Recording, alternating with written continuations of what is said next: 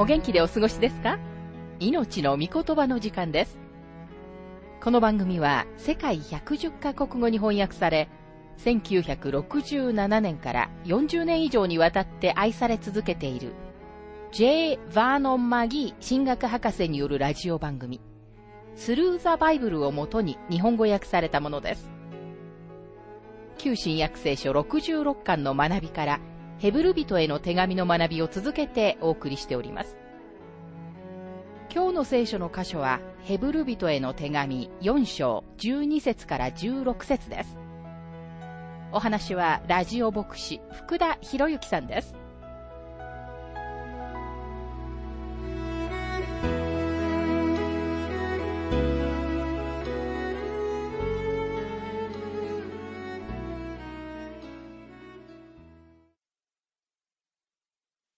ヘブルビテへの手紙4章の学びをしていますが、12節神の言葉は生きていて力があり、両刃の剣よりも鋭く、魂と霊、関節と骨髄の分かれ目さえも差し通し、心のいろいろな考えや計りごとを判別することができます。心のいろいろな考えや計りごとを判別することができますと書かれていますが、ギリシャ語で判別するものとは実際批評家を意味します。今日神様の御言葉を批評する者たちが大勢います。ところが神様の御言葉こそが批評家なのです。神様の御言葉があなたを批評し、私を批評します。神様の御言葉を裁く立場に立てる人間は一人もいません。それには多くの理由がありますが、そのうちの一つは、聖書のような本は他にはないということが挙げられます。神様の御言葉は1500年間にわたり、およそ45人の著者たちによって書かれましたが、一部の人たちは他の人のことなど聞いたこともありませんでした。それでも著者たちはみんな同意していました。彼らは皆輝かしい救いを示しています。このように素晴らしい本を裁く立場にある人間は一人もいないのです。以前に一度、とても立派なシェイクスピア学者の話を聞く機会がありました。多くの学者は謙遜ではないのですが、この人はとても謙遜な人物でした。講義を終えた後、彼は次のように言いました。今日私は皆さんにシェイクスピアの評論をお聞かせしようと試みましたが、今私はシェイクスピアを裁くことができる立場にはないということを申し上げたいと思います。謙遜な人でなければこのように言うことはできません。同様に聖書を裁くことができる立場にいる人間は一人もいないのです。あなたはこの聖書を裁けるほど十分に知ってはいません。ですから聖書こそがあなたを裁くのです。今日人々をキリストから遠ざけているのは罪です。人間を神様から遠ざけているのは知性的な頭の問題ではなく心の問題なのです。心のいろいろな考えや計りごとを判別することができますと書かれています。お分かりのように聖書は元来行動を取り扱うのではないのです。手が行うことは心が考えたことです。心は手が行うことを手がまだ自分のものとする前に支配しているのです。ですから神様の御言葉は心に降りていって心を取り扱います。主イエスは私たちの心について次のように言われました。マタイ15章の19節悪い考え、殺人、姦淫、不貧困、盗み、偽証、罵りは心から出てくるからです。いずれも汚らわしいリストですが、あなたの心の中にあるのはそのようなものなのです。エレミア書17章の9節には、人の心は何よりも陰険で、それは治らない。誰がそれを知ることができようと書かれています。誰もあなたの心の中を知ることはできません。でも神様にはできるのです。神様の御言葉は、私たちの心の確信を取り扱います。神様の御言葉は実際の生活の場所、あなたが動き、存在している場所に降りてきて、あなたに出会うのです。ヘブル人の手紙4章の13節作られたもので神の前で隠れをせるものは何一つなく、神の目にはすべてが裸であり、さらけ出されています。私たちはこの神に対して弁明をするのです。この箇所についてマギー博士は次のように述べています。あなたは神様から何一つ隠しをせることはできません。私は若いクリスチャンであった時に思い違いをして自分の計画を含む私の生活のすべての領域には神様を入れるまいと努力しました。神様が一定のものを私にくださり、一定のことを私のためにしてくださるようにと祈りましたが、自分の動機を神様にお知らせすることは決してしませんでした。祈りには動機を入れない方が良いものに聞こえると思ったのです。本当のことを言えば、私は神様に自分の動機を知らせる必要はありませんでした。なぜなら、主はいつも私の動機を知っておられたからです。神様はあなたの心の思いを知っておられ、すべてのことが神様には明らかにされているのです。あなたの人生は神様に対しては開かれた本のようなものです。神様はすでにあなたの心の中をすべて知っておられるのですから、神様にすべてのことをお話しした方が良いというものです。この章の14節から始まって7章28節まで、この書簡の著者は、キリストがレビ記の祭司職よりも優れておられることを示していきます。このことは、ヘブル人への信者たちにとってとても重要なことでした。なぜなら、彼らは、最初には天幕で奉仕し、後に宮で奉仕をした祭司たちであるレビ記の規則に従った大祭司を通して、神様に近づくことに慣れていたからです。その祭司たちを通して、彼らは自分たちの神様への献身をし、自分たちの生贄を持っていったのです。主イエス・キリストご自身こそ私たちの偉大な大祭司です。ヘブル人への手紙の著者は、キリストの祭司職についてとても熱心でしたから、三章で次のように言いました。ヘブル人への手紙三章の一節。そういうわけですから、天の飯に預かっている聖なる兄弟たち、私たちの告白する信仰の人であり、大祭司であるイエスのことを考えなさい。彼はこの書簡を読んでいる人たちに、すぐに大祭司である方のことを考えて欲しかったのです。このことがこの書簡の残りの部分のほとんどの主題であり、もちろんこの偉大な真理の適用も書かれています。ヘブル人への手紙4章に戻りますが14節さて私たちのためには、諸々の天を通られた偉大な大祭司である神の子、イエスがおられるのですから、私たちの信仰の告白を固く保とうではありませんか。キリストが私たちの大祭司です。祭司に関する言及の中で、祭司職の異教的な概念が私たちの考えに影響を与えます。異教の祭司は実際人を神に近づけるのにはある神秘的な力を持っていることが不可欠であると主張して一般の人々が神に近づくことを妨げます。このような考えはキリストの見業が完成していることと、すべての人が祭司であることを否定します。信者の万人祭司という教えは、ジョン・カルバンが強調した偉大な真理の一つでした。私たちすべてには祭司が必要です。みんな問題点を抱えているので、神様からの助けが必要なのです。ですから、ヨブは、ヨブ9章の33節で、次のように叫んでいます。私たち二人の上に手を置く仲裁者が私たちの間にはいない。ヨブは彼と神様の間に立って、片手をヨブの手に置き、もう一方の手を神様の手に置いて、ヨブと神様を一つにしてくれる仲介者、あるいは祭司を絶望しました。キリストこそ、この方を通して一人一人の信者が個人的に神様に近づくことのできる、その仲介者であり、祭司なのです。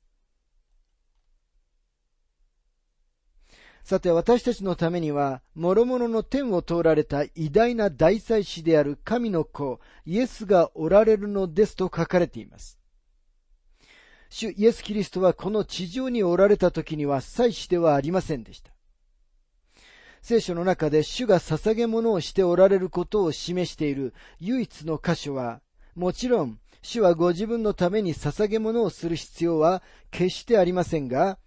祭司には免除されていた宮の税金をその中から支払うことができるように、主がシモン・ペテロに魚を捕まえて、その口から金貨を取り出しなさいと命じられた時だけです。主がそのようにされたのは、ご自分がこの地上では祭司ではなかったことをはっきりさせるためであったと思います。祭司になるためには、レビ部族のアロンの家系に生まれなければなりませんでした。主イエスはユダ部族の一員でした。祭司の家系ではなかったのです。主は王の家系でした。主がこの地上に来られたとき、主は神様のために語る預言者として来られました。主は神様に対して私たちを代表してくださるために祭司として天に変えられたのです。しかし主は昇天された時に祭司になられました。主は私たちを救うために、この地上で死なれ、私たちが救われたままでいられるように、天で生きておられるのです。主が地上におられた時に、ご自分を十字架上で捧げられましたが、それが祭司の働きであることは本当です。でもあなたを代表する祭司になられるためには、主は天に帰るまで待たなければなりませんでした。キリストは三重の職務に従事しておられます。一つは、主が2000年以上前に地上に来られた時、主は預言者でした。これは過去のことです。二つ目は、今日、主は祭司であられます。これは現在のことです。三つ目は、主は王として支配するためにいつの日にか来られるのです。これは将来のことです。主はこれら三つすべての職務に従事しておられ、これがこのヘブル人への書簡の偉大なる主題なのです。私たちの信仰の告白を固く保とうではありませんかと書かれています。ヘブル人への手紙の著者は私たちにチャレンジを与え、実際私たちにそのようにしなさいと命じるために何々しようではありませんかと強調しています。ですから私たちもあらゆる努力をして、私たちの信仰の告白を固く保たなければなりません。ここで著者が、私たちの救いを固く保とうではありませんかとは言っていないことに注目してください。彼は私たちの救いのことを話しているのではなく、私たちのこの地上での証、証言について話しているのです。彼は私たちがキリストのために生きていることについて話しています。キリストは私たちを救うためにこの地上で死なれました。そして私たちが救われたままでいるため、そして私たちが良い証をすることができるように、天で生きておられるのです。私は到底クリスチャン生活を続ける自信がありませんなどという人たちがいます。しかしそんなあなたにニュースがあります。あなたがクリスチャン生活をすることができないというのは本当ですし、神様は一度もあなたにクリスチャン生活をするようにと求められませんでした。神様が私たちにそのように要求しておられないことを感謝しています。なぜなら私たちは自分自身の力でクリスチャン生活をすることはできないからです。でも主は私たちを通してご自分が生きることができるようにと求めておられるのです。主はあなたが信仰の告白と証をこの地上で固く保つことができるように天で生きておられるのです。11章に行きますと、すべての時代の信仰の英雄たちの人生に信仰がどのような役割を果たしたかを示す信仰の英雄たちのリストが書かれています。そのリストの中に入っているすべての人たちは、良い証をし、良い成績を収めました。彼らの証は信仰を通しての良い証でした。ヘブル人への手紙4章の15節私たちの大祭司は私たちの弱さに同情できない方ではありません。罪は犯されませんでしたが、すべての点で私たちと同じように試みに遭われたのです。キリストは罪は犯されませんでしたが、誘惑を受けられました。罪は犯されなかったのですが、試みに遭われたのです。荒野でのイエス様の試みの中で、主は堕落することはありえませんでした。なぜなら、主は神様であり、同時に人である方だからです。ところが試みの重圧は実際に私たちに対するよりも主の上には大きいものだったのです。主はヨハネ14章の30節にあるように、この世を支配する者が来るからです。彼は私に対して何もすることはできませんということがおできになりました。サタンはまた、あなたの中にも何か火を見つけることができますが、主イエスの中には何一つ火を見つけることができませんでした。イエス・キリストは無限に誘惑の重さを担うことがおできになりました。主は誘惑を受けられましたが、罪を犯されませんでした。でも主は確かに試みを受けられたのです。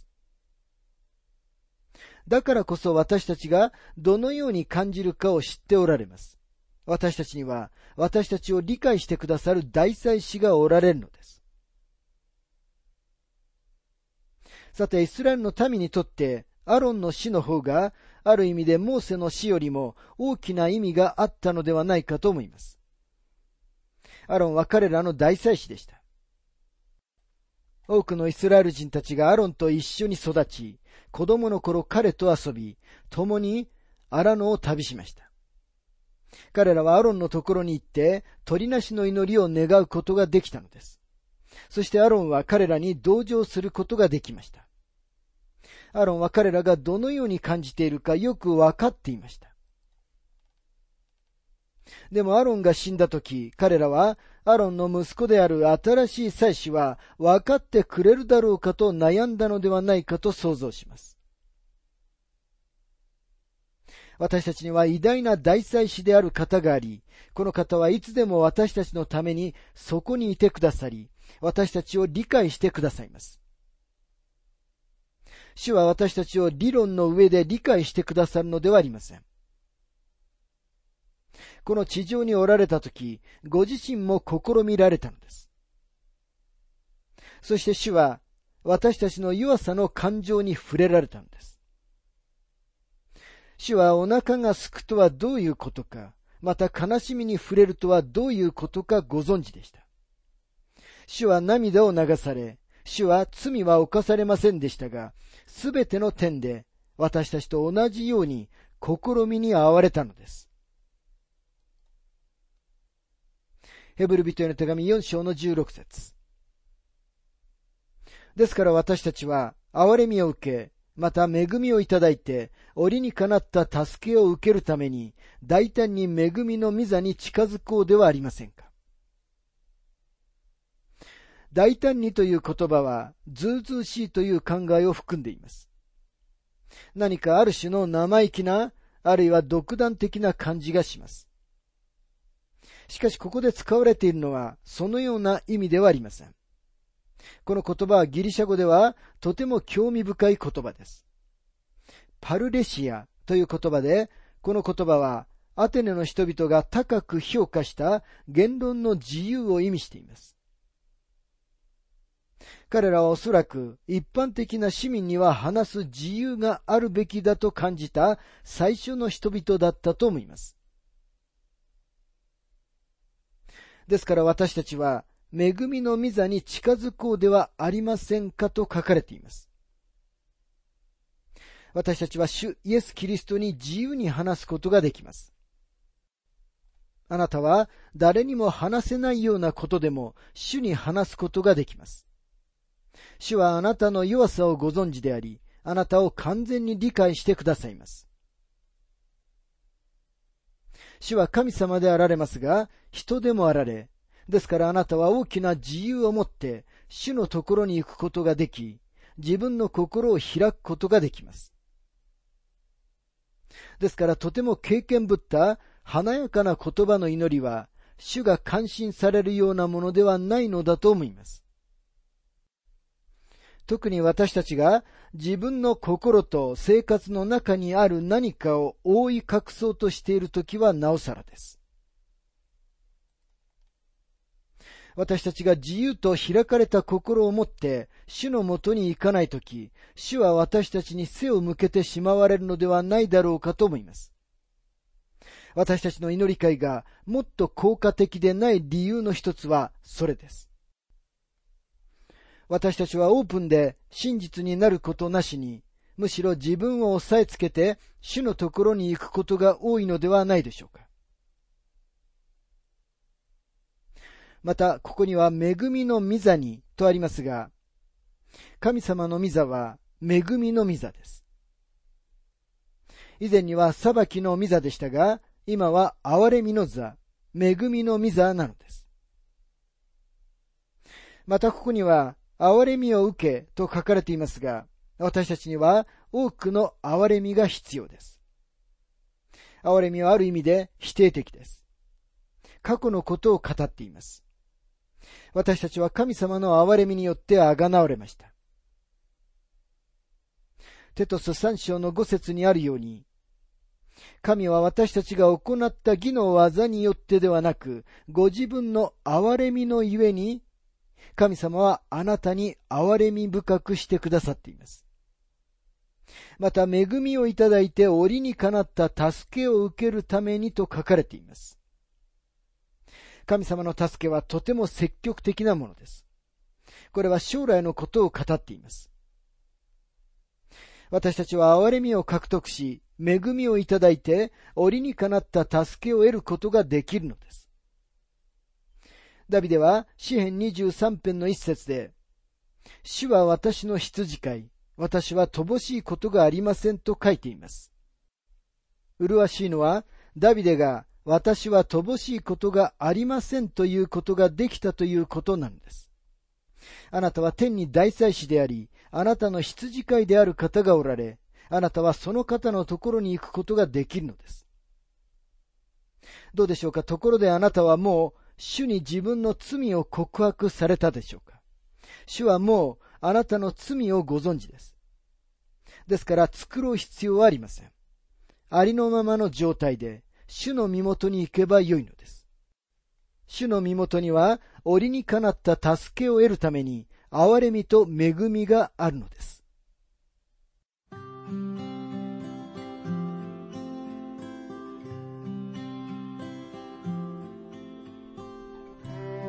命の御言葉お楽しみいただけましたでしょうか？今回は私たちの偉大な大祭司というテーマでヘブル人への手紙4章12節から16節をお届けしました。お話はラジオ牧師福田博之さんでした。なお、番組ではあなたからのご意見、ご感想、また聖書に関するご質問をお待ちしております。お便りの宛先は、郵便番号592-8345大阪府堺市浜寺昭和町。4-462浜寺聖書協会命の御言葉の係。メールアドレスは全部小文字で。ttb.hbc.gmail.com または浜寺 at 浜寺バイブル .jp です。hamadera.bible.jp です。どうぞお気軽にお便りを寄せください。それでは次回までごきげんよう。